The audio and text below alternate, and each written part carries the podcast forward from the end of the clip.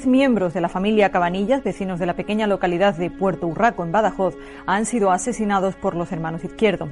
Otras seis personas han resultado heridas, entre ellas un niño de seis años que se encuentra en coma profundo. Los hechos ocurrieron anoche hacia las diez y media, cuando Antonio y Emilio Izquierdo dispararon a quemarropa contra la familia Cabanillas, con la que venían manteniendo viejas rencillas.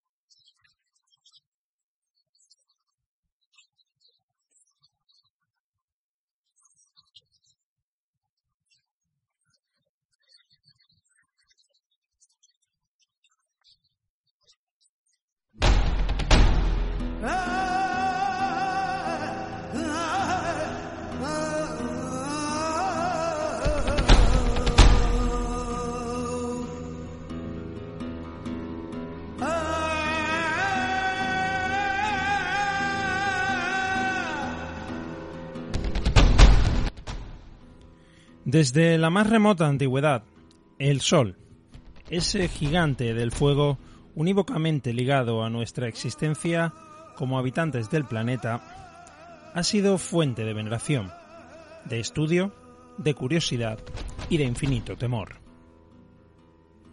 Su vital influencia sobre los ciclos vitales de los seres vivos, la salud, los ecosistemas o los comportamientos humanos están fuera de toda duda en el mosaico cambiante de las afectaciones producidas a los habitantes de la Tierra, llama especialmente la atención el perturbador caso del verano, socialmente asociado al bienestar, al ocio, a las vacaciones. Lo cierto es que no son pocos los estudios que desde hace décadas vinculan los aumentos de la violencia, los brotes psicóticos, el estrés o la agresividad de forma directamente proporcional al número de horas de luz o a los grados de temperatura a los que nos vemos expuestos en verano.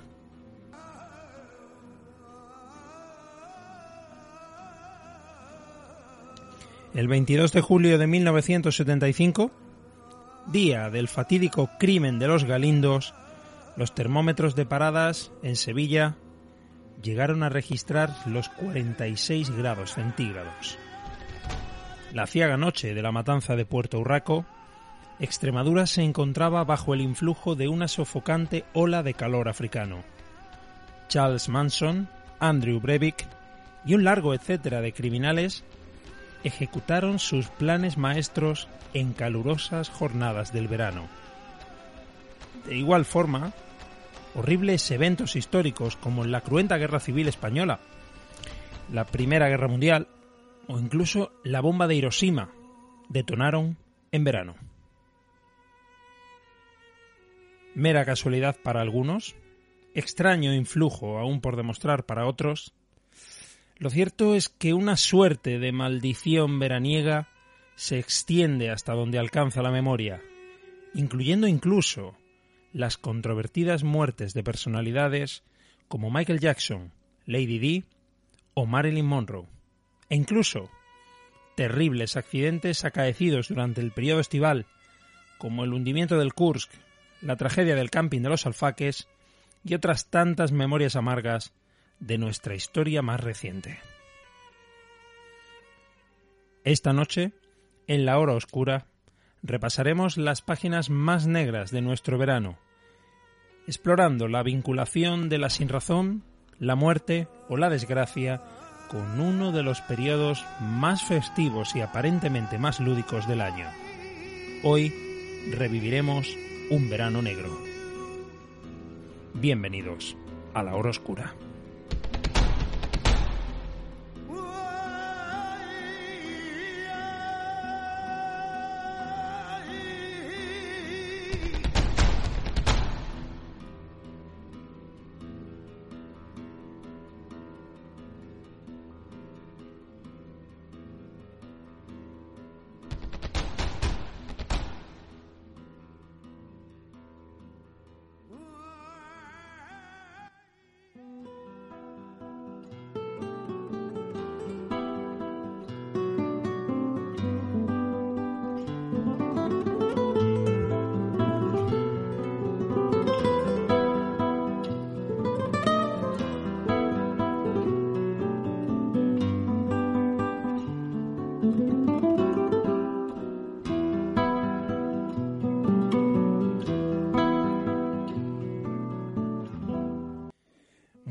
Amigos, ¿qué tal? ¿Qué tal? Ya estamos de nuevo aquí en la hora oscura, una semana más, eh, con ganas, como siempre, con calor, no nos vamos a engañar, con muchísimo calor, porque al final es, eh, bueno, pues eh, un poco de esto de la normalidad, ¿no? Estamos en pleno verano, estamos en julio, es normal, valga la redundancia, que haga ese calor, probablemente va a hacer incluso más de aquí a unos, a unos días.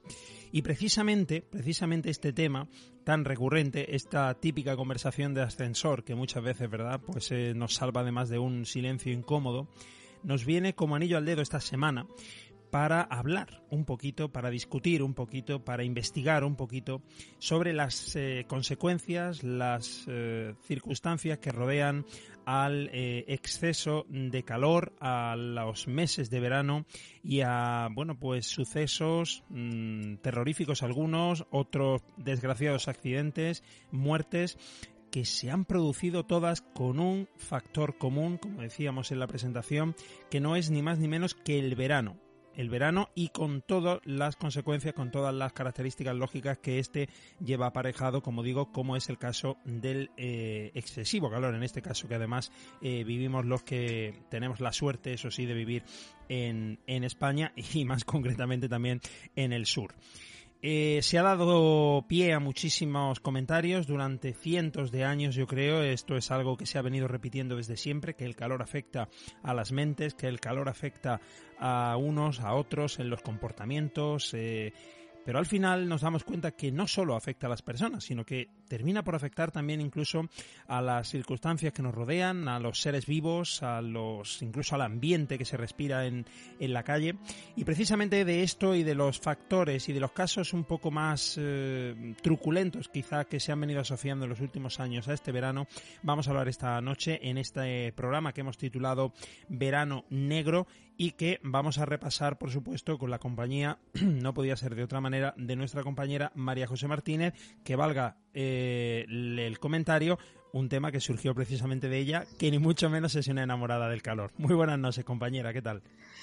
Muy buenas noches, Alex. Eh, bueno, estamos en plena ola de calor, como es normal, en julio. Tú cuídate la garganta, que se te nota la garganta un poquito tomada. Estamos tocados. Y sí, tengo, tengo que decir que este tema fue un tema que puse yo encima de la mesa porque mm, yo, mm, todos aquellos que me conocen y muchas veces lo he comentado en el programa, sobre todo cuando hemos tratado ciertos temas, soy una enemiga acérrima del verano, no me gusta el verano, no me gusta la luz, yo prefiero los climas y el clima de, de invierno, prefiero la oscuridad y eh, yo tengo una teoría que creo que contando lo que vamos a contar esta noche no me va a desacreditar para nada, que todos los veranos o la mayoría de veranos que recuerdo eh, siempre ha ocurrido alguna desgracia que me ha tenido enganchada en su momento al periódico, al telediario, últimamente pues siempre que pasaba algo pues a las redes sociales. Yo siempre mm, creo que en verano pasa algo que nos deja marcados de alguna manera u otra, algo mm, que nos deja enganchados. Puede ser la muerte de un famoso, puede ser un accidente, puede ser un acontecimiento histórico y siempre, siempre, siempre hay algo que nos altera en verano. Por eso yo, mm, es cierto, propuse este, este tema y como digo, después de lo que vamos a hablar, no creo para nada que me desacredite lo que la teoría que defiendo y que defenderé a muerte. Pues fíjate que lo que son las casualidades eh, o las causalidades, que diría también aquel, eh, esta mañana viniendo hacia, hacia casa eh, escuchaba en la radio al juez de menores de uno de los juzgados de Granada, Emilio Calatayud, que conocemos perfectamente, un juez además que está siempre en la palestra pública y que precisamente comentaba eso, comentaba cómo en verano eh, aumentaban drásticamente. Él hablaba de su juzgado concretamente, pero lo hacía incluso extensivo al resto de España, al resto de comunidades autónomas, y hablaba de cómo han aumentado exponencialmente eh, pues los delitos de todo tipo. Ya no solo, como decimos, de, crímenes, eh, que sobre todo lo que vamos a comentar esta noche, sino él hablaba también pues de los delitos contra la salud pública. Él hablaba, por ejemplo, de los pirómanos. Todos, cada verano siempre hay cientos de pirómanos. Él hablaba incluso, por supuesto, de crímenes típicos de verano, los asaltos a domicilios que no están, eh, asesinatos por celos, en fin, que al final es una... Y, ahí están las cifras, ¿no? Esta semana hablábamos tú y yo y revisábamos algunos de los estudios que hay al respecto y se veía claramente esas gráficas comparativas, en este caso era en la Comunidad de Madrid, como claramente los meses de julio y agosto era brutal la subida que tenían las barras. Pues sí, eh, también es normal si te, lo, si te pones a, pensar fríamente. Es cierto que los delitos se aumentan en los meses de verano, pero también tiene su lógica. Estamos más en la calle, también se bebe más, se tiene, se tiene más tendencia a beber alcohol, bien por las fiestas populares, bien porque te juntas para celebrar un cumpleaños. Es el momento. Este año no lo vamos a tener tan fácil, ¿no? Pero eh, son momentos de reencuentros, eh, que viene la familia de fuera a pasar unos días con nosotros y todo eso, eh, lo mismo que se habla en Navidad, de que en las cenas de Navidad siempre suele haber tensión y suele haber problemas. aquí en verano mm, ya no hablamos solamente de una cena, hablamos de estancias. gente que viene de fuera a quedarse en casa. Entonces eso también provoca una tensión que estamos menos dispuestos a tolerar porque el estrés térmico, las altas temperaturas, aparte de que todos conocemos los estudios que se hacen sobre el cambio climático, a medida que pasan los años, el calor irá aumentando. Llegará un momento, según los últimos estudios, salieron hace cinco días aproximadamente, en el año 2050 vamos a tener cinco grados más por media en el verano. Tú imagínate, estar en casa a 40 grados en 2020, estar a 45 en el año 2050. Pues una... Que falta nada. Pues todo eso crea una serie de estrés mental y físico que hace que nuestras emociones estén mucho más alteradas, estén a flor de piel y provocan todas estas circunstancias, eh, más eh, mm, asesinatos, más peleas, más trifulcas, más accidentes de coche, obviamente, nos movemos más, las fiestas del pueblo, los viajes, ir al aeropuerto, a la estación y todo eso crea un compedio, que hace que el verano no sea para muchas cosas una, una buena fecha. Mm. Y luego eh, es indudable, por supuesto, los cambios. Eh, eso está científicamente demostrado. La semana pasada hablábamos del tema de, las, bueno, la conspiración, el tema este de la CIA y demás, y hacíamos eh, un poco referencia a que no eran cuestiones conspiranoicas, sino que era demostrado. En este caso pasa exactamente igual. Está 100% demostrado, diversos estudios que apuntan a los cambios fisiológicos de por ejemplo, pues, que provoca en este caso el, calor, los cambios de, temperatura, el aumento del ritmo cardíaco, la circulación sanguínea, la sudoración, la producción de las horas de luz, las horas, de, luz. de luz, claro, claro. Entonces es normal, ¿no? Pero yo, yo, si me permites, Alex, quiero eh, remitir a nuestros oyentes al al programa que hicimos sobre el suicidio en dos, dos, temporadas atrás, en el que mm, todos pensábamos o se tiende a pensar que quizá, por ejemplo, la Navidad, por ser la fecha que es, eh, se tiende más al suicidio, Pues por ejemplo no, es más, eh, eh, hay un gran número de suicidios, un mayor número de suicidios en verano que en invierno. Y además suicidios... Lo mismo, disculpa, lo mismo que la primavera, por ejemplo, cuando empiezan a aumentar las, los, eh, las horas de luz, empieza a hacer cada vez más calor, las los problemas mentales, y con los problemas mentales me refiero a esquizofrenia, depresión, eh, bipolaridad, se acentúan más. Las migrañas aparecen más eh, durante, el, durante la época de la primavera. Y es que cuando empiezan a llegar esas horas de luz y hacerse más amplio el espectro de luz a lo largo del día, pues provoca una serie de cambios que además ahora, con el cambio climático, como tú decías, no tenemos tiempo para acostumbrarnos, porque pasamos del invierno al verano. Entonces, todo eso también nos influye en nuestro estado mental y no solo en nuestro estado físico para, como siempre digo, para muestra un botón. Eh, hace unos años, un estudio que no es precisamente un estudio menor, que lo, bueno, lo produjeron eh, en la Universidad de Liverpool, en, Gran Bretaña, eh, demostraba, bueno, no sé si demostraba, pero al menos ejemplificaba que se producen comportamientos y sobre todo comportamientos muy claros y muy comprobables que se acentúan especialmente en el verano, como es el caso, lo decíamos el otro día, de la gente que toca el claxon de los coches o que mm, se ve envuelta de alguna manera en trifulcas, por ejemplo, de menor gravedad, pero al final en trifulcas de tráfico, por ejemplo, eh, y se veía cómo aumentan exponencialmente en verano. Eh, había comparado incluso los delitos que se habían producido en Inglaterra desde 45 años hacia atrás y se habían comprobado claramente cómo la mayor tasa de delitos, la media de delitos que se había generado con ese estudio era sustancialmente más alta en los meses de verano y específicamente dentro de esos meses en julio y agosto, ¿no?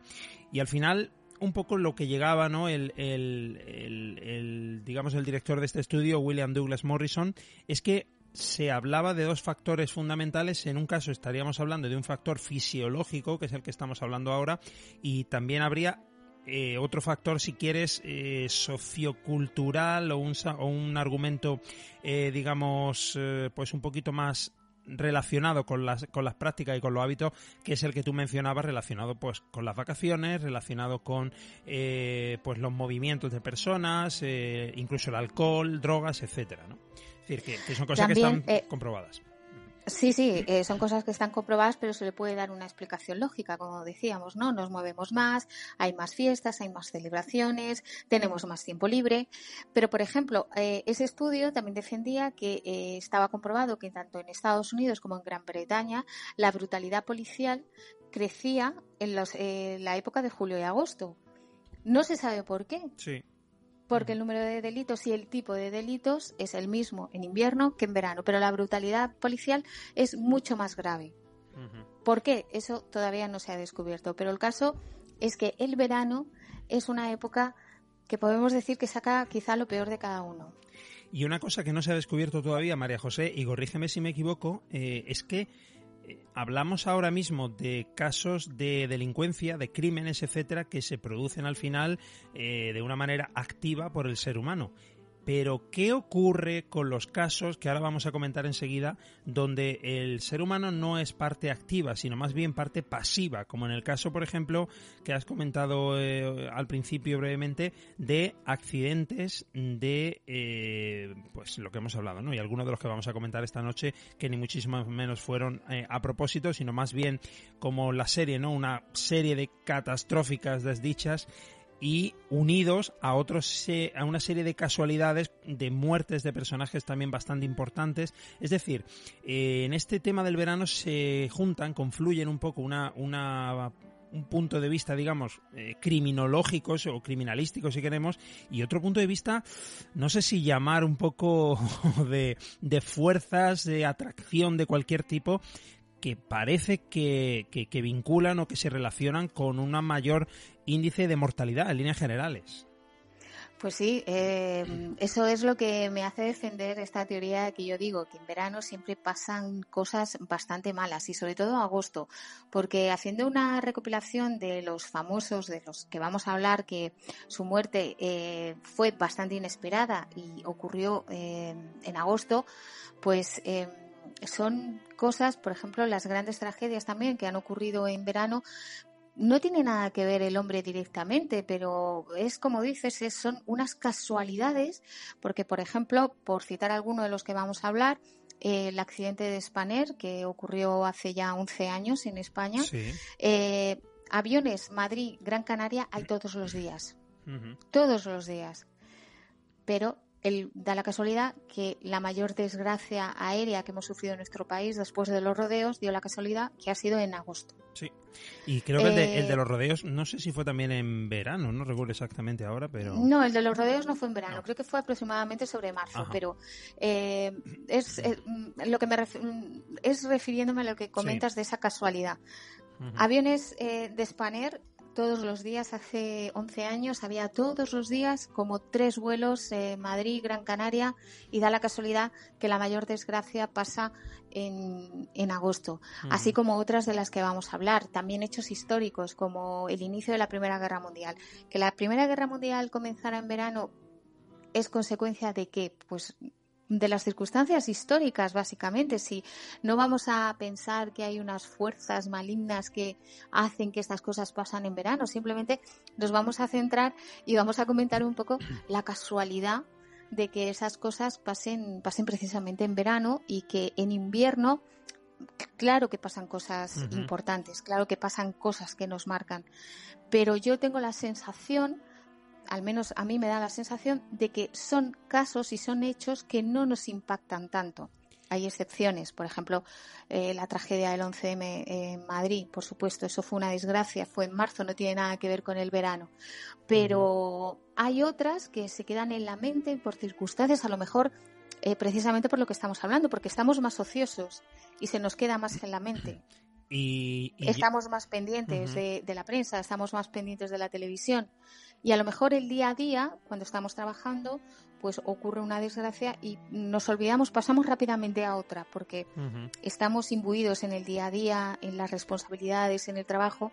Y a lo mejor, mm, como digo, esta teoría que yo defiendo, no es cierta, es simplemente pues que en verano, en la época de vacaciones, pues quizá le presto más atención a, a las noticias o a lo que está pasando en el mundo.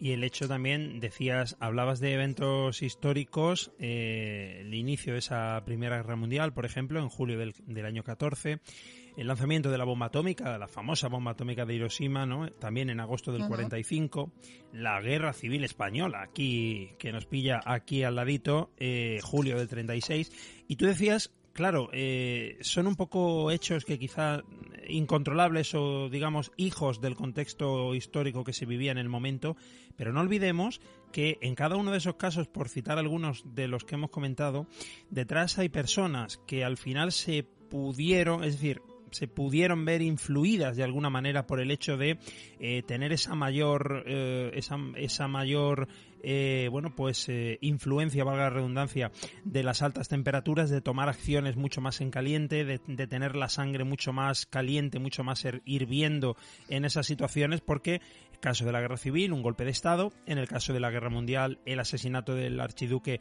Fernando en Sarajevo. Es decir, al final todo eh, se relaciona de una u otra manera también con explosiones de ira, con explosiones de rabia, con explosiones de las pasiones innatas del ser humano. Pues sí, como estás diciendo, todos esos, eso, todas esas guerras, esas situaciones fueron desencadenantes de la ira, de, la maldad del ser humano, que dio la casualidad, pues que ocurrió en verano. También ocurren eh, cosas más sensatas, por ejemplo, si me permites, el 2 de agosto del año 1939, Albert Einstein eh, que también da la casualidad que fue unos años y pocos días después ocurrió la desgracia de la bomba atómica, pues Albert Einstein le dirigió una carta a Roosevelt mm, llamando la atención sobre lo que estaban haciendo dentro del proyecto Manhattan. Sí.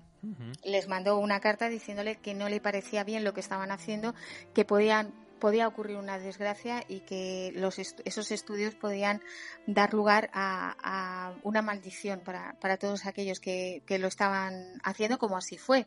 También también también se hacen cosas sensatas, ¿no? Pero, eh, por ejemplo, da la casualidad, ¿no? La, la bomba atómica eh, cayó el 2 de agosto de 1939, eh, perdón, la carta fue el 2 de agosto de 1939 y la bomba atómica cayeron eh, seis años después, el 6 y el 9 de agosto. Digo, seis años y pocos días después. No sé si casualidad o no, si se quiere hilar mucho, pero bueno.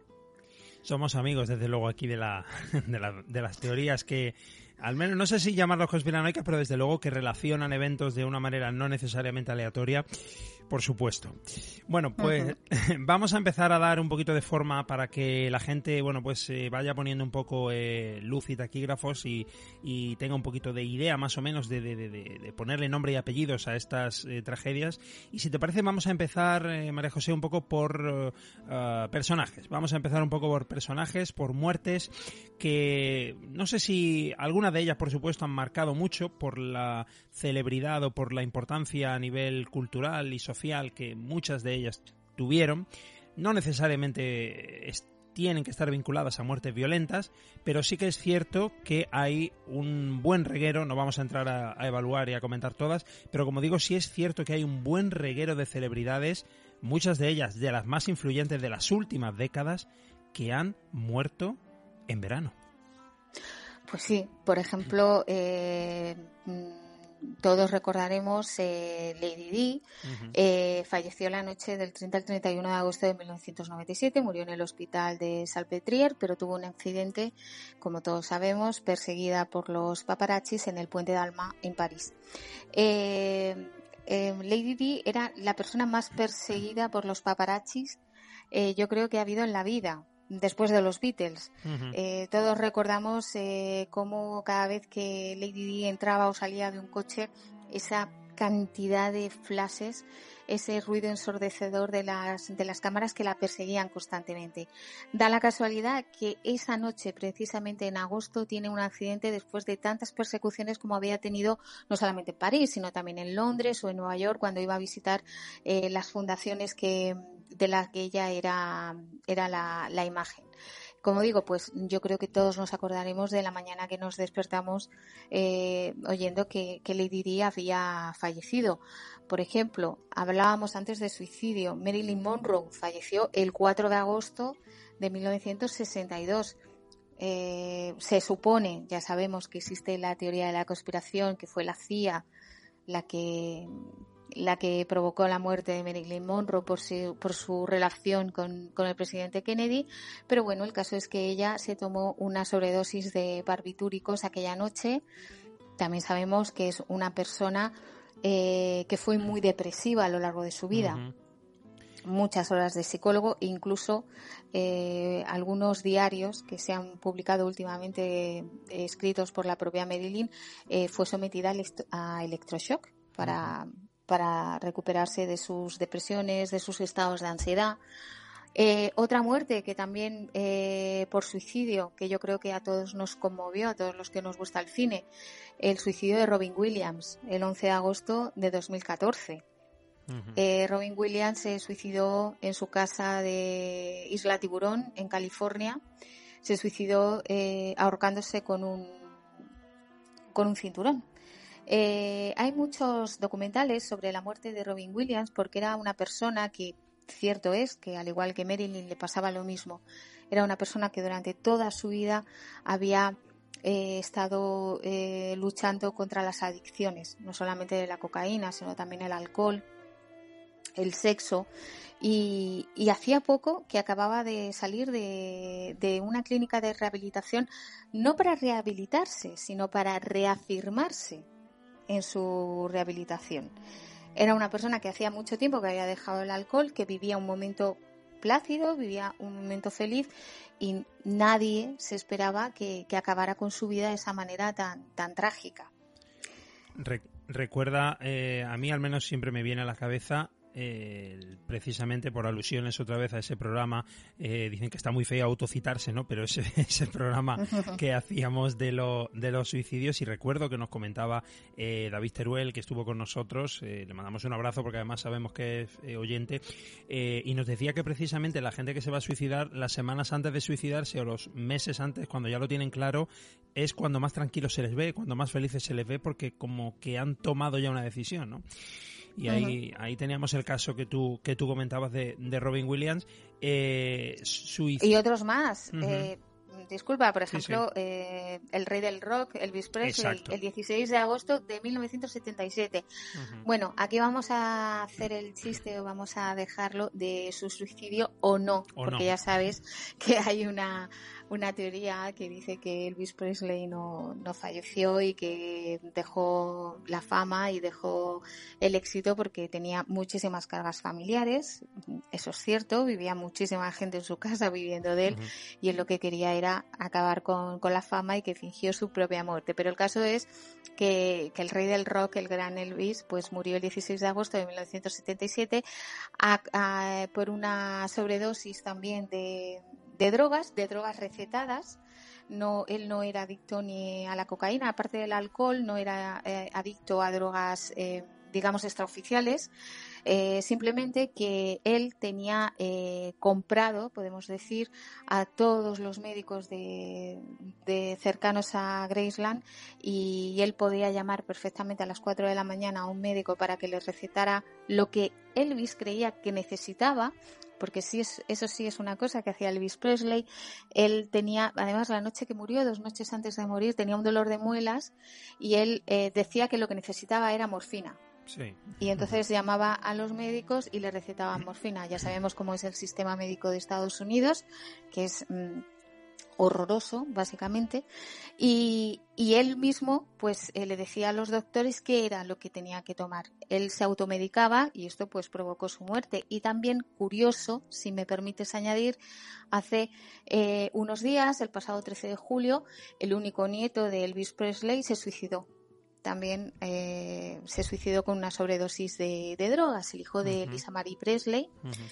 eh, la única heredera de la, de la fortuna de, de, Elvis. No es que el nieto de Elvis Presley fuera una figura, pero bueno, también eh, deja de ser, no deja de ser curioso que precisamente también se suicidara o se le fuera en las manos la droga pues en, en agosto. También hay otras muertes que son eh, que no que, que, son absolutamente mmm, sorprendentes como pueden ser eh, el asesinato de Gianni Versace. También ocurrió en el año 1997 la misma el mismo año que murió Lady Di que no deja de ser curioso porque también eran muy amigos. Uh -huh. Lady Di como Versace Versace vestía muchísimas veces a, a Lady Di y Versace fue asesinado el 15 de julio de 1997. Eh, su asesino, que fue capturado aproximadamente un, mes más tarde, fue Andrew Cunanan, que no es que él eh, fuera a por Gianni Versace porque fuera Gianni Versace, ya era un asesino que tenía en su haber el asesinato de cinco personas eh, todas relacionadas con el mundo gay y el mundo de la noche y generalmente pues con gays eh, con cierto poder adquisitivo que se había metido en sus vidas y los eh, había, había acabado asesinando. Estos son algunos de algunos, los nombres sí. que nosotros hemos elegido, pero también uh -huh. tenemos, por ejemplo, a Amy Winehouse, que también murió. Uh -huh.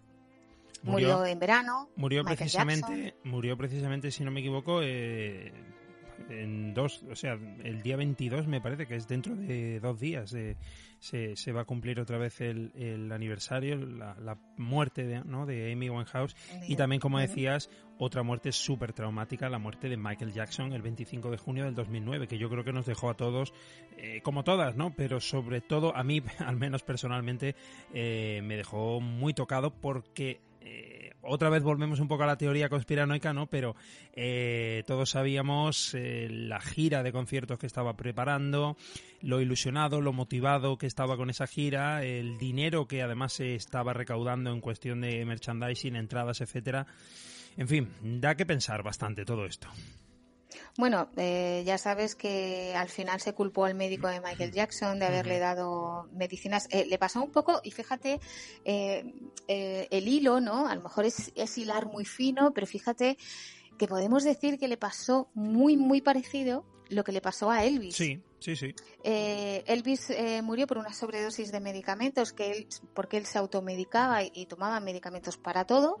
Eh, lo mismo mm, para el estreñimiento, que para la ansiedad, que para su alcoholismo. Que, como decía, tres días antes o dos días antes había estado en el dentista porque se estaba haciendo un arreglo bucal y también tenía preparada una gira que comenzaba a las pocas semanas porque él mm, necesitaba dinero, como decía, tenía mucha gente viviendo en su casa, eh, tenía muchos vicios eh, y entonces eh, estaba preparando también una gira. Entonces, bueno, fueron suegro y yerno en, el tiempo y, la verdad es que es hilar muy fino, pero, pero tuvieron una muerte, podemos decir, muy, muy parecida, ¿no? la de Michael Jackson, porque parece ser que fue el médico el que le estaba poniendo unos medicamentos que no eran nada... Eh, nada beneficiosos para lo que supuestamente sufría Michael Jackson, que yo creo que a día de hoy no sabemos exactamente lo que le pasaba. El rey del pop y el rey del rock, ¿no? Cada uno en su en su década y cada uno en su en su momento, pero como bien dices, conectados de alguna manera por esa muerte bastante cuando menos sospechosa, vamos a dejarlo ahí, aunque es cierto que daría para un programa también hablar de sus de sus muertes.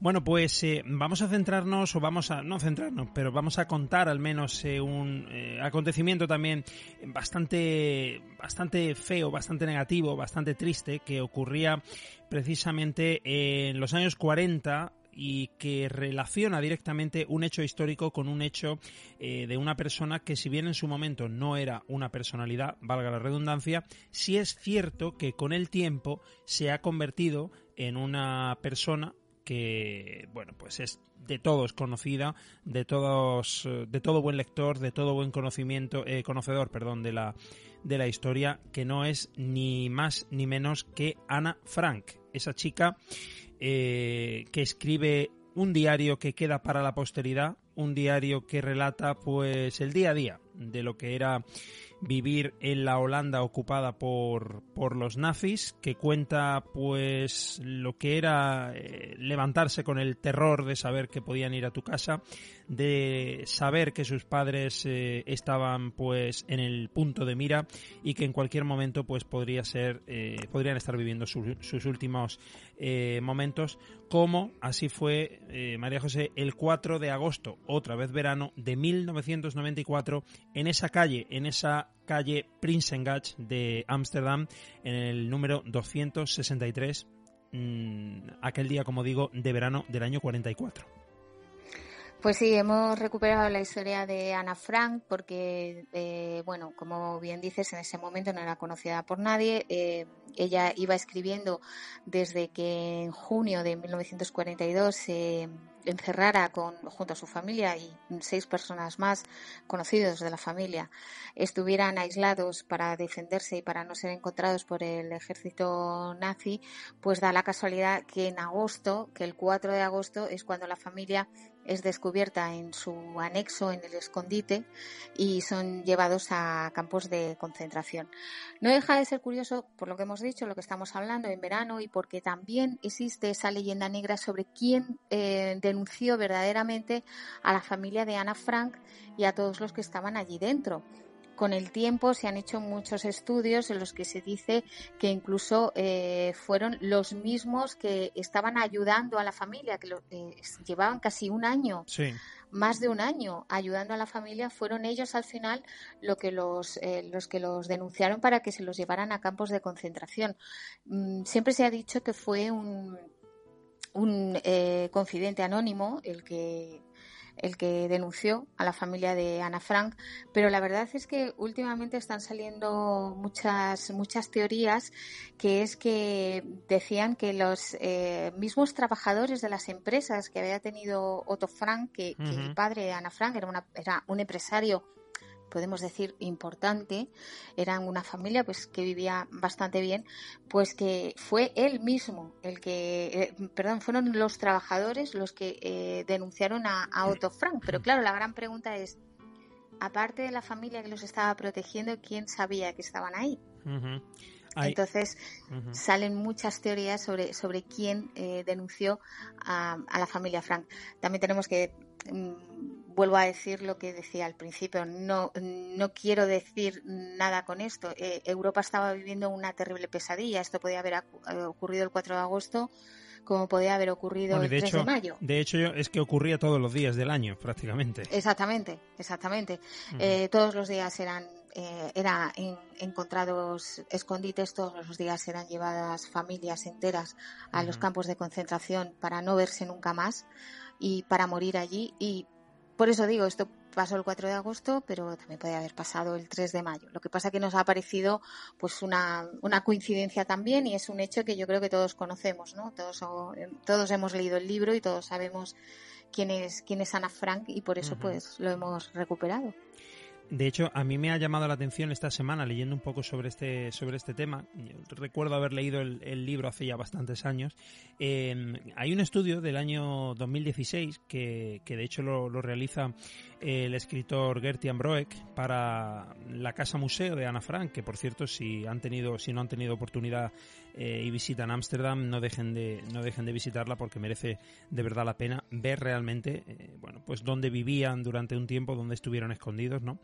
Eh, y este autor sostiene al final que, el grupo que detuvo a Ana Frank realmente no iba en, busca de ningún de ninguno judío, sino que realmente lo que iba es en busca de cupones de racionamiento falsos eh, con, los, con los que esta familia que los estaban escondiendo eh, estaban, por llamarlo de una manera fácil, trapicheando, ¿no? recordemos que en ese momento pues eh, la comida iba todo a, través de, de, cupones de racionamiento y parece que esta familia tenía acceso una serie de cupones que traficaba con ellos, que los vendía a un precio elevado, que, en fin, y al final pues parece que eh, como ocurriera en esa mítica escena de la película de, de Tarantino de eh, Maldito Bastardo, ¿verdad? Al principio cuando cuando, cuando descubren a los a esa familia escondida abajo, pues casi casi por casualidad parece que se que se encontró con Ana Frank y su familia, pero como bien dices, pudo ser eso, pudo ser una fatal delación por parte de cualquier persona eh, que en ese momento, además era muy normal, eh, además en la zona de Holanda, pues los chivatazos y al final eh, el final fue el que el que todos conocemos. Y como bien dices, eh, esa también es otra de las teorías y fue un poco, pues eso, eh, la mala suerte de que buscando una cosa, pues se encontraron, se encontraron otra, como pasa, de hecho, en algunos, eh, con algunos personajes que los pillan por una cosa o descubrimientos en la medicina que se hicieron buscando una cosa y se han encontrado otra. Entonces, pues la, la maldita casualidad, pues que fue, que fue el 4 de agosto. Bueno, pues vamos a, vamos a avanzar un poquito y vamos a entrar ahora eh, un poco en una, en una categoría también, si es que se puede llamar así, eh, donde ahora sí aparece, como decíamos, el hombre como ser realmente activo y donde la temperatura ahora sí yo creo que juega un papel o ha jugado un papel absolutamente esencial. En el año 1990 María José, ¿dónde estabas tú el 26 de agosto de 1990? ¿Te acuerdas? Pues la verdad es que no. Sinceramente no. No sé si eso indica mi que ya empiezo a, perder neuronas. Recuerdo la noticia, recuerdo muchísimo el tema de lo que vamos a, tratar, pero supongo que por la fecha, imagino que estaría en la playa, seguro. Pues en esa fecha, eh, concretamente, en toda España se había producido una, se estaba produciendo, de hecho, una ola de calor africano. Probablemente a todos nos sonará esto porque por desgracia las estamos sufriendo este verano y los y hace ya bastantes años también las venimos sufriendo y más aquí en Andalucía desde donde grabamos nosotros eh, una ola de calor africano decía que estaba afectando especialmente a la parte de Andalucía sur de España por supuesto y la parte de Extremadura ese día 26 de agosto del 90 uh, 10 y media de la noche en una pedanía de Monterrubio de La Serena, en Badajoz, una pequeñita, pequeñita aldea de apenas 200 personas censadas. Probablemente si les digo Puerto Urraco empiecen a cuadrar las piezas del puzzle. Emilio y Antonio, dos hermanos, Emilio Antonio Izquierdo, llegan con su vehículo, aparcan el vehículo a la entrada del pueblo, empiezan a caminar por, por la calle principal, una calle eh, con una empinada cuesta que termina en una plaza con una fuente. y escopeta en ristre, escopeta en mano, pues se disponen a disparar Mm, sin la menor, vamos, sin pensárselo, a todo aquel que se les cruza por delante. Eh, las primeras, en este caso las niñas Encarnita y Antonia, de 12 y 14 años, miembros, miembros de la, de la familia Cabanillas, con las cuales estos hermanos pues mantenían un odio pues brutal de generaciones y que, como digo, no solo acabó con la vida de estas dos pobres niñas, sino que además eh, acaban también con la vida de un guardia civil que se acerca rápidamente a, ver qué es lo que está ocurriendo, dos vecinos más, eh, unas señoras que se encontraban plácidamente sentadas al fresco eh, en el pueblo y que al final pues dejan un balance terrorífico de nueve muertos y seis heridos. Yo creo, María José, que la matanza de Puerto Urraco, ahora sí que si quieres podemos comentar algo más, pero como digo, eh, yo creo que no hay nadie en este país que no mencione Puerto Urraco y no lo relacione inmediatamente con una de las páginas más negras de nuestra historia. Pues eh, creo que tienes toda la razón. Yo creo que incluso eh, se ha dado lugar a, frases hechas ¿no? dentro de nuestro idioma eh, cuando queremos decir que algo va a ser incomparable con alguna desgracia que va a pasar. ¿no? Yo creo que todos hemos oído algún dicho tipo esto no va a ser nada ni vamos ni Puerto Urraco va a ser igual que esto. Porque nos llamó mucho la atención esta, esta situación que pasará. Yo creo que también, fíjate, lo que llamó mucho a la gente es el nombre del pueblo, el nombre de la Yo creo que Puerto Urraco era un nombre que ya de por sí daba lo que podemos decir mal rollo, ¿no? Era, era un nombre que, que ya de sí no entraba bien. Entonces, claro, oír las palabras matanza y porturraco, pues era una cosa que nos llamó muchísimo la atención. También, pues lo que tú dices, una tranquila noche de verano en la que la gente en el pueblo está eh, hablando a la fresca, que es lo que se suele hacer en los pueblos, pues que sin venir a qué, teniendo en cuenta que son dos familias que venían enfrentadas desde hacía muchísimo tiempo, desde una disputa del Indes en el año 1967 hasta una historia de amor entre los Cabanillas y los Izquierdo, de un matrimonio que no eh, llegó a, realizarse por esas disputas familiares, eh, que tuvieron una pelea eh, los izquierdo y los cabanillas que, que eh, se saldó con el apuñalamiento mm. de de uno de los eh, de Jerónimo Izquierdo, de uno de los hermanos, que parecía todo estaba en calma eh, tenemos que decir que, que, esta, que esta pelea entre Jerónimo, Jerónimo Izquierdo y Amadeo Cabanillas venía también por un incendio en el que había muerto la madre de los hermanos Izquierdo, María Dolores, y que ellos eh, culpaban a los Cabanillas y que habían clamado venganza en su momento. Pero precisamente cuando la cosa está más calmada cuando del apuñalamiento habían pasado más de ocho años, cuando estaba todo, eh, digamos, como una balsa de aceite en el pueblo, surge este, este tiroteo que, como dices, eh, se lleva la vida eh, de dos niñas muy pequeñas, de dos, de dos jovencitas, aparte de siete personas más y con doce heridos.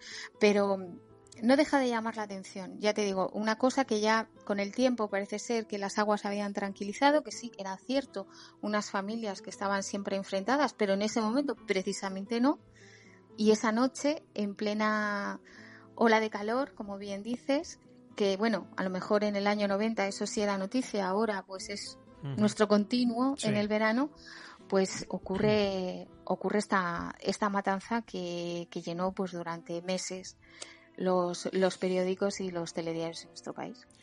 Se habla además de dos nombres más, Luciana y Ángela, que eran eh, las, las, hermanas, ¿no? que de alguna manera luego incluso fueron juzgadas eh, porque parece que fueron realmente ellas las autoras, si quieren, intelectuales de todo aquello, porque estaban absolutamente obsesionadas desde que su madre muriera en ese incendio que comentabas, con que había que clamar venganza y de hecho parece ser que durante todo ese tiempo que había ocurrido desde que la madre había muerto hasta, hasta el año 90 en el que se produce el tiroteo, eh, pues son una serie de años en los cuales de hecho ellos, los, esta familia, los patas como se les conocía en el pueblo, se fueron incluso a vivir a otro pueblo eh, allí estuvieron pensando, estuvieron viviendo juntos, eh, acumulando ese odio, alimentando esa, esa ira, esa venganza durante, durante muchos, muchos días hasta que al final, como, como comentamos, eh, les prepararon, Luciana y Ángela, ellas mismas les prepararon las,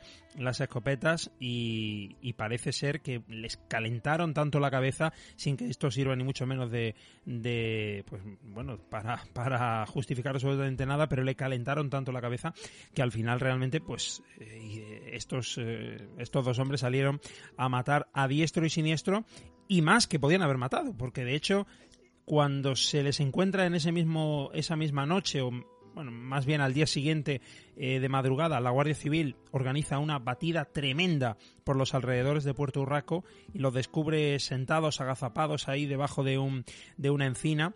Los detienen de, después de un tiroteo que, que se produce y llegan a decir que realmente lo que estaban esperando allí en el monte era a que pasara un par de días para que se produjeran los entierros y bajara el entierro a terminar de, matar a todos. O sea, una absoluta locura la que se había producido en la mente perturbada de, perturbada de estas personas.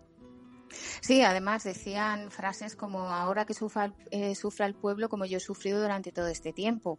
También hay que decir que los hermanos, eh, sobre todo Antonio y mm, quizá Antonio más que Emilio, si no me equivoco, sus facultades mentales no eran óptimas al 100%. Por eso también se culpa de de, mm, de, planear este, o como tú bien dices, o como decíamos en el programa pasado, un lavado de cerebro constante de las hermanas, de Luciana y Ángela, que además no deja de ser eh, curioso que cuando ocurrió esto, a los dos días se marcharon corriendo del pueblo y, se fueron a un hotel de, de Madrid. Eh, cuando ellos fueron, los hermanos son los que se quedaron en el pueblo y decían estas barbaridades, como tú dices, que lo que estaban esperando era el entierro para bajar y rematar a todos los que los que quedaban en el pueblo cuando pues incluso habían alcanzado a un, a un niño de, de seis años que lo dejaron en coma. Otra de las víctimas quedó tetrapléjico y acabó sus días en el hospital de Toledo el famoso hospital para personas con lesiones medulares y podría haber sido muchísimo peor de lo que fue. Y como bien dices, una calurosa noche de, agosto, este mes tan fatal del que estamos hablando. Pues 350 años de prisión, los que le cayeron a tanto a Emilio como a Antonio, que fallecieron ambos en, en prisión, eh, uno a los 72 años de muerte natural, Emilio, y el otro, Antonio, en el año 2010 se suicidó en su, en su celda y las hermanas Luciana y Ángela que fueron separadas para que no tuvieran ningún tipo de contacto en las celdas y también pues las condenaron como inductoras del crimen y fueron ambas eh, recluidas en primera instancia en el psiquiátrico de Mérida y después, como digo, fueron separadas y llevadas también a distintos psiquiátricos de, de, diferentes puntos de, de España. Bueno, pues vamos a continuar eh, un poquito más eh, y antes de entrar en alguno, en algún caso más ahora de para hablar un poco de accidentes, eh, al menos así por mencionar rápidamente telegráficamente casi, nos faltan aún muchísimos otros crímenes por mencionar aquí en verano, algunos de los cuales, María José, ya los hemos tratado, de hecho, aquí en este programa en, otra, en otras temporadas. Pues sí, se seguirán tratando porque yo creo que es un tema que a todos los que nos gusta la crónica negra, el misterio, este tipo de, programas, pues es un tema muy recurrente porque sigue llamando la atención que fueron los asesinatos de la familia Manson. Eh, como todos sabemos, eh, la mujer del cineasta Roman Polanski, Sharon Tate, eh, fue asesinada junto a cuatro personas más la noche del 8 de agosto de 1969. Eh, ya hablamos en su momento, incluso pusimos, creo recordar, algún fragmento de, de, Manson, de Charles Manson cantando, ¿no? Eh, porque él lo que quería era ser una estrella de, de la música. Y al final pues eh, su gente, sus discípulos, su familia acabó asesinando pues eh, como digo que también conmocionó muchísimo, fue un asesinato que conmocionó muchísimo por ser la mujer de Roman Polanski, por ser Sharon Tate, que empezaba en el mundo del cine y había tenido eh, algunos éxitos, empezaba a ser muy conocida y sobre todo también pues eh, por una cosa que añade más a la tragedia que es que estaba embarazada de, de ocho meses de un, de un niño y también por todas eh, esas teorías que se han hablado de esa noche, como que eh, Bruce Lee tenía que haber estado en esa fiesta. Y que no pudo ir, que, mm, que creo que de ahí sale eh, un poco la, la, historia de la película Érase una vez en Hollywood de Tarantino. Exacto, de, Esas, de esas circunstancias. Se suponía, ¿qué hubiera pasado si Bruce Lee hubiera estado allí? ¿Les hubiera dado una paliza de muerte? ¿Hubiera fallecido? Pues no lo sabemos, pero el caso es que dio la casualidad que no fue, que dio la casualidad de que ella se encontraba eh, sola únicamente con cuatro amigos que no la pudieron ayudar y que pues, fue una de las matanzas que yo creo que se recordarán para siempre en el mundo del cine y como decimos también en agosto, el 8 de agosto de 1969. Y otra y otra matanza eh, que también se recordará mm, durante muchísimo tiempo, ya se hace de hecho, eh, ocurrió también aquí en España, hablábamos antes de la temperatura con el caso de Puerto Urraco, el 22 de julio del año 1975, eh, la localidad sevillana de Paradas veía como al mediodía una columna de humo, una columna de, humo y de fuego ascendía desde un gran cortijo que, que ostentaba eh, una adinerada familia eh, que tenía relación con los eh, Fernández de Córdoba, con los míticos Fernández de Córdoba de, bueno, de ascendencia de militar. Y como digo, pues al acercarse se percataron de que allí lo que realmente había, además de un fuego, era ni más ni menos que cinco cadáveres, en ese, en ese primer momento cuatro, más tarde se encontraría el quinto, en ese cortijo de los Galindos y que probablemente dio nombre también ya de por sí a uno de los crímenes más recordados en la memoria negra de, nuestro país eh, y que por cierto hace poco ha salido un nuevo un nuevo libro que parece que pone algo de luz en ese en ese sentido de Juan Mateo Fernández de Córdoba en el cual pues eh, él mismo que, que es ni más ni menos que el hijo de uno de los que de los que estuvo implicado en, en aquel en aquel tema pues sostiene que el crimen, el móvil del crimen de los Galindos, no había sido eh, ocultar un fraude económico de una cooperativa, la cooperativa Coduba, en que participaba pues una finca olivarera también de, de paradas, en las que había una serie de desfalco de dinero y que bueno pues eh, aquello se fue un poco de las manos eh, y como digo pues el calor, quién sabe, 46 grados de hecho se marcaron aquel día en paradas, pues pudo llegar a que lo que en principio parecía que había sido una discusión terminase ni más ni menos, María José, que con cinco cadáveres de una manera además eh, brutal asesinados en, en Sevilla. Pues sí, porque pasará y se sigue recordando y sigue pasando la historia pues por lo que has dicho, ¿no? Porque todavía no se sabe la verdad. Hay mucha gente que dice que tiene la verdad. El último ha sido, pues, como bien has dicho, ¿no? El, el, hijo de, de uno de los eh, de los que estaban implicados, pero quizá fue eh, el modo de matarlos, eh, el que todavía no se sepa el cómo cómo eh, ocurrió todo esto, si fue verdaderamente por celos, si fue mm, simplemente por bueno simplemente por por una tapadera de, de, por una serie de fraudes. Pero el caso es que eh, ha pasado un poco mm, como ocurrió con, con, el crimen de los marqueses de Urquijo, que también ocurrió en agosto, que es eh, un misterio porque nadie sabe cómo ni por qué, que se ha llevado mucha gente por delante, como ha ocurrido con los galindos, eh, como fue el, el principal acusado de del asesinato, el yerno de, de los marqueses que se suicidó en, en la cárcel de, Laredo o lo mataron, no se sabe. También ocurrió en agosto y todavía no se sabe quién ni por qué eh, se, se, mataron a los, a los marqueses de Urquijo. Pues con el crimen de los Galindos, que pasó cuatro años antes aproximadamente, pues pasa lo mismo. Es la manera, el modo, el que hayan pasado los años y no se pueda dar una explicación y que cada X tiempo aparecen personas escribiendo libros, escribiendo artículos, contando su verdad, que generalmente pues eh, no parecen tener mucho, mucho sentido.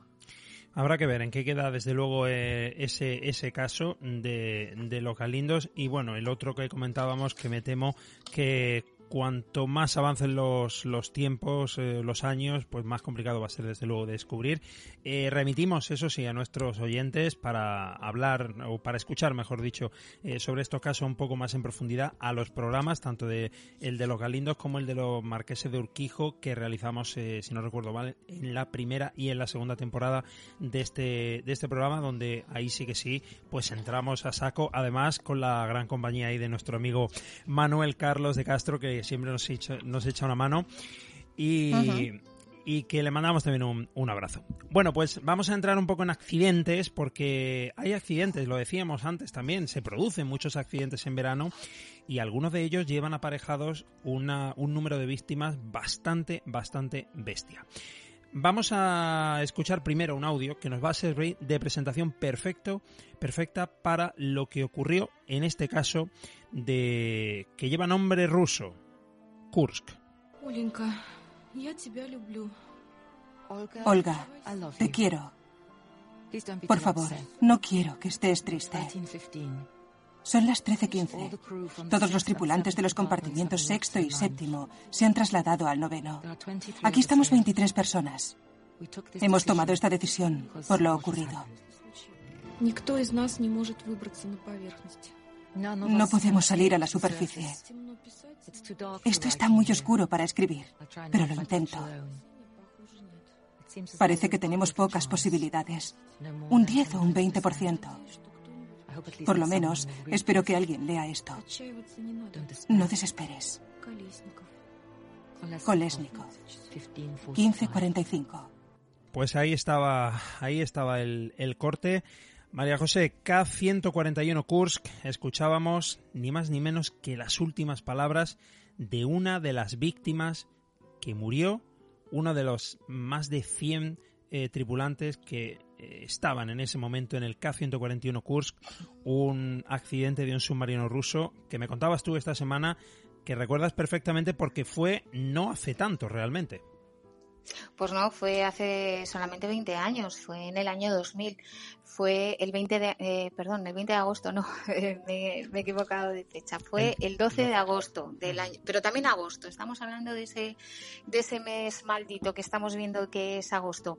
Eh, a mí me llamó mucho la atención porque eh, recuerdo perfectamente el despliegue informativo que se hizo de, sobre este tema, porque recuerdo que eh, me dio mucha pena pensar en lo que habían pasado los, los tripulantes de este submarino y que mm, como a las familias, porque mm, aquí tenemos que remitir también a la gente a que vea los eh, documentales y los informativos de, ese año y de este accidente en los que eh, las familias cuando pedían ayuda y cuando pedían explicaciones eh, pero sin cortarse un pelo aparecía detrás algún miembro de la policía rusa o de los servicios de inteligencia rusa y mientras estaban pidiendo al Kremlin eh, explicaciones llegaban y les ponían inyecciones. Como en una película de terror, pero cierto, eso se puede ver sin ninguna cortapisa en, en internet eh, de esa mujer que pedía clemencia. Y como decimos, pues el 12 de agosto el del año 2000 el, el submarino Kursk estaba haciendo unas maniobras militares en el mar, en el mar de Barents porque lo que querían era simular el ataque de un convoy enemigo. Lo que ya sabemos que le pasa a los rusos y le pasa también a los americanos, uh -huh. que quieren siempre estar protegidos, pues eh, eran eh, su trabajo en ese momento era simular el ataque de un convoy que estaba formado por varios buques rusos y era eh, lo que ellos tenían que derribar era a otro buque o perdón a otro submarino ruso que era Pedro el Grande que era la insignia de la flota del norte.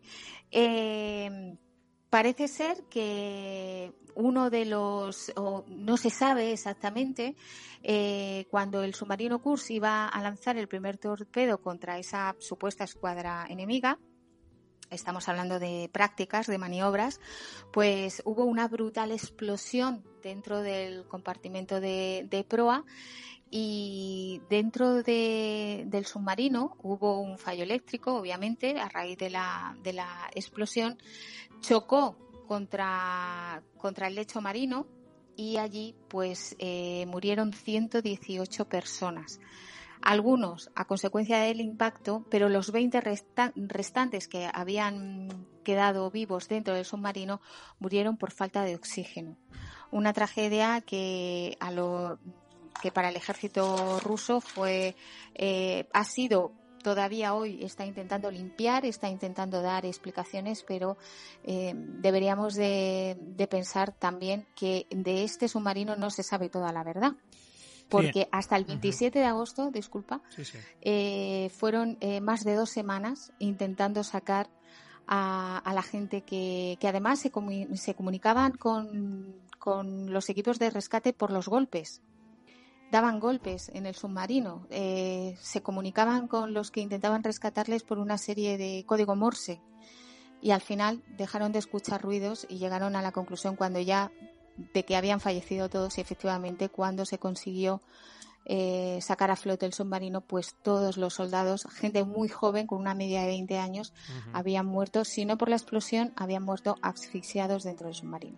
Pero eh, una de las una de los de las problemáticas por las cuales eh, realmente se acusa, incluso a día de hoy, se, se crearon incluso comisiones de víctimas, o mejor dicho, de familiares de las víctimas de este submarino ruso contra el gobierno en ese en ese momento todavía, incluso de, de Putin es que, eh, y que acusaban lógicamente de negligencia al gobierno, es que ese rescate que tú mencionabas, en el cual los buzos bajan hasta la profundidad de los 100 metros en los que se encontraba el submarino, y que de hecho se graba y se retransmite en televisión, se ve perfectamente a, a, los buzos, están todavía las imágenes por ahí por internet, donde se ve claramente intentando abrir la escotilla, eh, parece ser que incluso Estados Unidos, Noruega, Gran Bretaña ofrecen una ayuda logística, ofrecen una ayuda, eh, bueno, pues de intentar eh, con otro tipo de mecanismos que quizá en ese momento Rusia no disponía de ellos,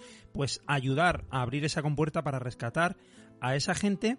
Y sin embargo es Rusia la que, con ese orgullo patriótico tan suyo que han demostrado durante, los, durante la historia, rechazan completamente la ayuda y no será hasta meses más tarde, cuando ya no había ninguna posibilidad alguna de que aquello, aquellas personas eh, estuvieran vivos, cuando finalmente transigen que se, en que se le ayude y será finalmente el Reino Unido, será finalmente los buceadores ingleses y noruegos los que al final terminen por abrir el submarino.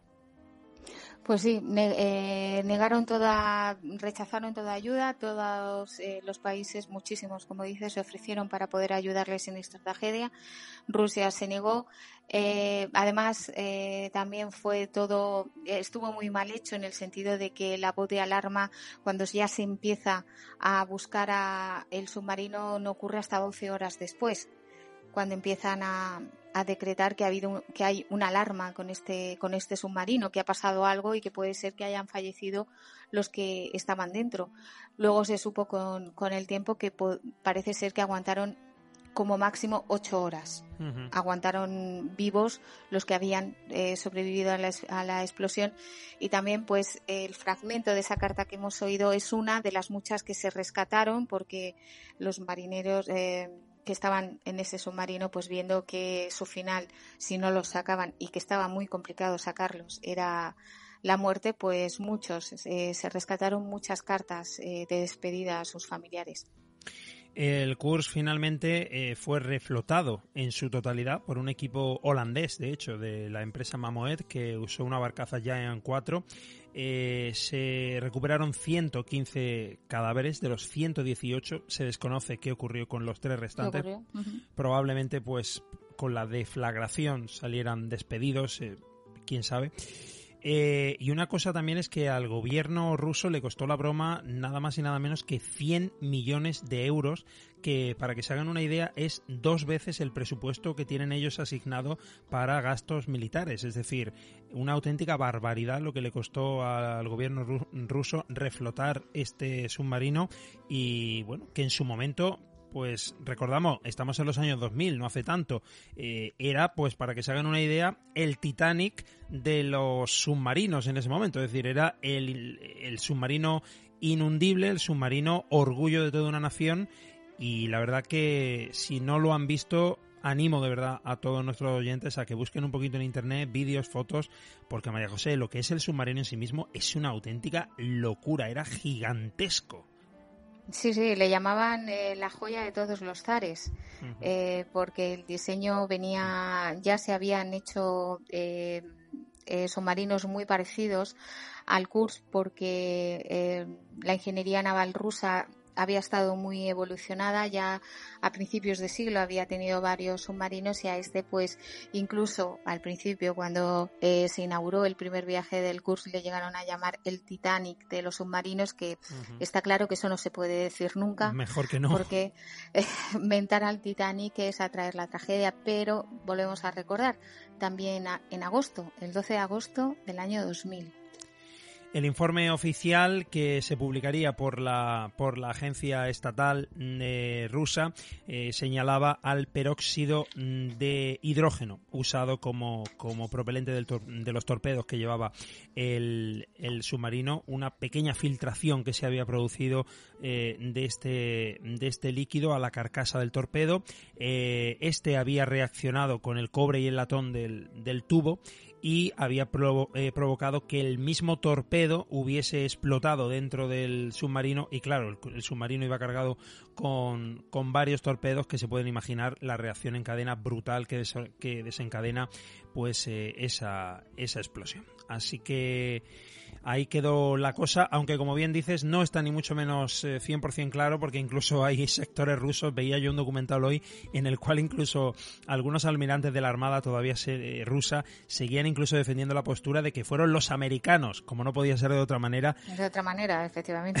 los que golpearon el torpedo con un con otro submarino americano que purulaba por allí y que bueno, pues realmente fueron fueron ellos muchas teorías sobre el submarino, no lo vamos a saber nunca, pero lo cierto es que quizás si Rusia hubiera aceptado la ayuda que se le ofreció a las pocas horas, pues quizá esos ocho supervivientes a la explosión pues hubieran sobrevivido y hubieran podido ser rescatados, pero el caso es que, fallecieron por, por asfixia en el fondo del océano. Bueno, pues vamos a terminar con un, con uno, un, lo último, pero no lo menos importante, ni muchísimo menos. Nada de lo que lo, de lo que estamos mencionando, por supuesto, lo, lo deja de ser importante. Y en este caso vamos a terminar con un tema patrio, con un tema complicadísimo de contar, complicadísimo de no emocionarse cuando uno escucha lo que vamos a escuchar a continuación. Eh, como presentación, como macabra presentación de lo que supuso una de las tragedias más importantes, eh, si no la más, de, de la historia de, la, de, los accidentes automovilísticos o los de los accidentes de, eh, de carretera en nuestro país que se producía el 11 de julio de 1978. Y sí recuerdo de haber visto un objeto volar que era un. parecía un bote, un bote al revés. Decírselo a mi madre, oye mamá, mira que hay un bote volando. Nos quedamos todos mirando al cielo a ver qué era hasta que cayó y cuando cayó pues bueno, sé que hubo una explosión muy fuerte y a partir de ahí muchísimas explosiones. El peor recuerdo que tengo es la frustración de no poder ayudar a nadie. El ver a una persona con el fuego a la espalda y no poder parar. Eso es el peor recuerdo que se te queda. La impotencia de no poder ayudar a nadie. Veías que estaban vivos, pero sabías que no, que al día siguiente, esa noche, a los dos días, tenían que, porque era imposible por la cantidad de la superficie de, de piel quemada, es imposible que pudieran sobrevivir.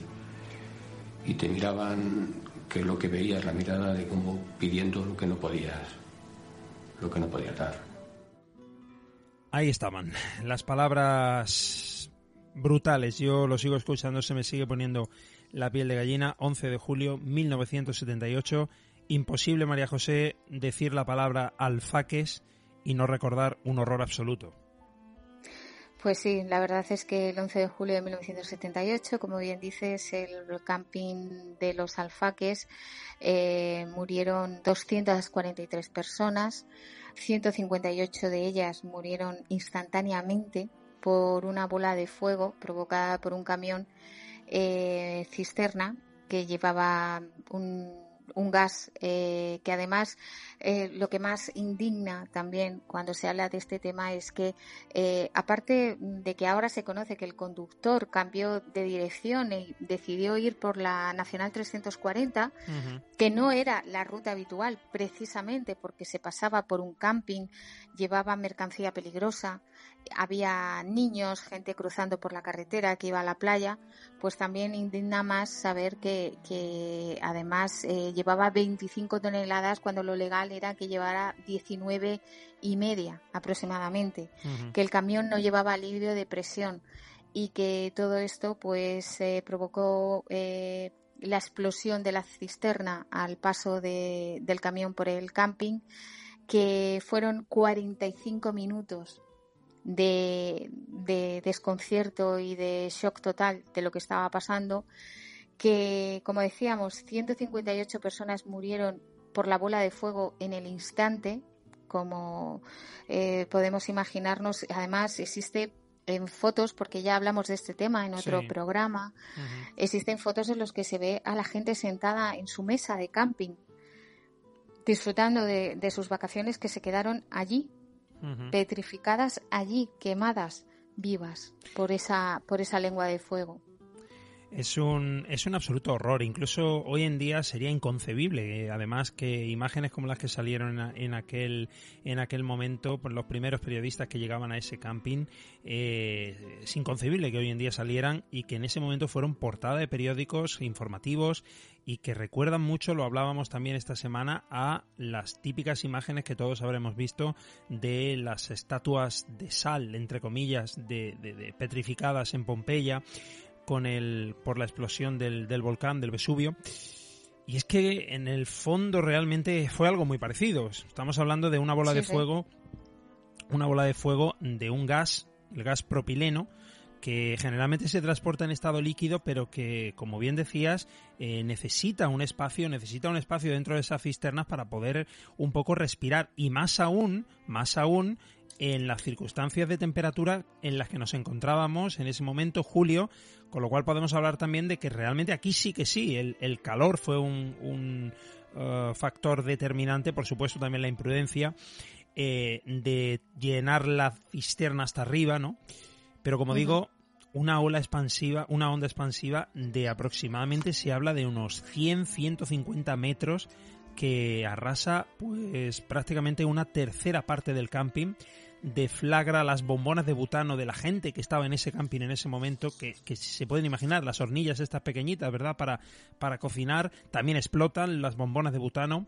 Eh, pero es que además, y lo escuchábamos en uno de, nuestro, de los testigos que, que hablaban, mucha gente, que a mí es un, un asunto que me horroriza, muchísima gente corrió hacia la playa eh, en su desesperación, muchos de ellos ardiendo, pensando que el agua, lógicamente, claro, el agua podría salvarlos, que el agua podría refugiarlos de ese calor que llegó a alcanzar los 2000 grados de temperatura, pero es que muchos fueron encontrados precisamente en el agua porque el agua ardió, porque, perdón, porque el agua hirvió también. Sí, sí, estamos hablando de una tragedia en, en, todos los sentidos. Es muy difícil para todos aquellos que hayan nacido después o que nacimos después, ¿no? De esta de esta tragedia, eh, podamos imaginar mm, ni un segundo lo que lo que sería el haber visto eh, en directo, podemos decir casi, porque como bien dices, las cámaras llegaron muy pronto, eh, porque estamos hablando de una zona cerca de Barcelona, eh, donde muy pronto llegaron las cámaras, llegaron los periodistas, estamos hablando de finales de los 70, principios de los 80, en los que hemos visto fotos de tragedias. Eh, esta, eh, por ejemplo, la que hemos nombrado antes, de los marqueses de Burquijo, en los que se veía eh, a los marqueses asesinados en la cama, son imágenes que hoy en día sería afortunadamente muy difícil de ver en la televisión por respeto a, las víctimas, pero, pero yo creo que, que, por mucho que la expliquemos, uno no puede hacerse la idea de vivir una situación así, de, de ir al agua para intentar eh, salvarte y ver cómo el agua hierve y que gente eh, resultara muerta y herida eh, y muerta a raíz de las quemaduras del agua hirviendo. Y, los alfaques es un, es un tema que da para mucha investigación, no solamente por, por el tema de, la desgracia en sí, por ser una crónica muy negra, sino también en, barriendo un poco para nuestro para nuestra casa, pues eh, es también eh, un centro paranormal muy grande. Hay muchas investigaciones sobre apariciones de campistas, de gente que teóricamente se las ve en el borde de la carretera como si fueran a la playa. Eh, cuando la gente pasa por, por, esa carretera a altas horas de la noche. Fueron muchísimos turistas, sobre todo ingleses y alemanes, los que fallecieron en ese camping, pero fue una gran tragedia que, que yo creo que, que jamás en, en, esa zona se, se podrá superar como si me permites hablamos muy muy brevemente porque nos estamos pasando de tiempo, pero otra tragedia esta vez que tiene que ver con el agua que pasó el 7 de agosto de 1996, que fue eh, la inundación la inundación del camping de Viescas. Eh, todos recordamos el camping de las Nieves que fue a que fue que fue arrasado por la riada del torrente del río de Arás eh, que causó 87 muertos y 187 heridos. Yo creo que muchos tenemos la imagen en la mente de esa gente mm. eh, abrazada a los árboles eh, porque se les llevaba la, la riada. Mucha gente que tardaron semanas en encontrarlos y que otra vez fue por una imprudencia. No se pueden hacer campings ni se puede ni se puede uno instalar donde, donde ha pasado antes un río, porque los ríos antes o después siempre van a, van a pedir su sitio otra vez y van a la naturaleza solamente tiene un curso, es el que conoce y eso es lo que provocó que ese camping se inundara y se cobrara 87 muertos y 187 heridos. De los cuales además, por desgracia, eh, 27 nada más y nada menos de esos fallecidos además eran niños. Con lo cual, bueno, pues se torna especialmente flagrante ¿no? el, el caso que un caso que por cierto nunca terminó de, de, cerrarse a nivel judicial, estuvo de hecho coleando hasta el año 2014, si no recuerdo mal, eh, cuando el Tribunal Supremo condenó al abogado Juan Antonio Fernández a indemnizar eh, con algo más de 840.000 euros a familias damnificadas por la tragedia, porque bueno, pues había tenido una actitud negligente, ¿no? Eh, a la hora de las primeras, los primeros juicios, las primeras vías contenciosas que se plantearon y, y tiene vamos a decirlo claro, tiene narices que, que, una, que un accidente que deja destrozadas cientos de familias en el año, eh, en los años 90, ¿no? En el año 96 esté coleando judicialmente hasta, hasta el año 2014. Pero bueno, esto la verdad que sería también para hablar de otro, de otro tipo de, de cosas que por desgracia todavía eso sí siguen ocurriendo en nuestro país. Bueno, pues... pues sí, la verdad es que es muy triste que todavía, eh, que con los años que han pasado todavía no se hayan eh, depurado responsabilidades, que hay mucha gente que todavía pide justicia y como digo, pues eh, las imprudencias como ocurren no a lo mejor no tienen el, nada que ver que sea verano, pero bueno, ha dado la casualidad que esas dos grandes tragedias, la de los alfaques, la de Viescas el 7 de agosto, otras que no hemos comentado, como fue el accidente de Spanner, que también ocurrió en agosto, pueden haber pasado en otra época del año, por supuesto que sí, pero yo creo que hemos dejado claro que agosto es un mes bastante cruel. Y de hecho, eh, y con esto y con esto concluyo, decías, hablabas de casualidad. Fíjate, en el caso que hemos comentado ahora mismo de los alfaques, eh, la sentencia, eh, una vez que se que se resolvió todo y las víctimas se les abonó, eso, se hablaba de aproximadamente unos 14 millones de euros a repartir entre todas las víctimas, pero como digo, la sentencia revela además que poco antes del accidente, entre el 3 de enero y el 7 de julio, de ese mismo año, ¿eh? Habían estado circulando hasta 32 camiones cisterna que habían salido sobrecargados sin ningún tipo de control por esa calle, eh, perdón, por esa carretera y curiosamente el resto del año evidentemente pues eh, el camping siempre tiene mm, movimiento, pero no es hasta julio realmente cuando julio agosto cuando es la temporada alta, cuando está lleno de gente y fíjate de esos 32 camiones que podían perfectamente haber explosionado, el único que explotó... Mes.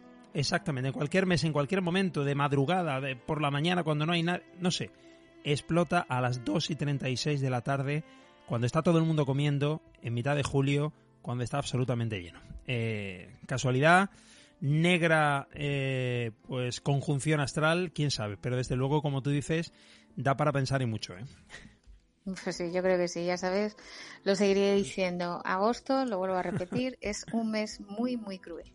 Bueno, esperemos que no sea cruel, desde luego, al menos para nuestros eh, eh, oyentes, si es que tienen negocios, si es que tienen, por supuesto, trabajos, que bastante tenemos ya con lo que tenemos encima.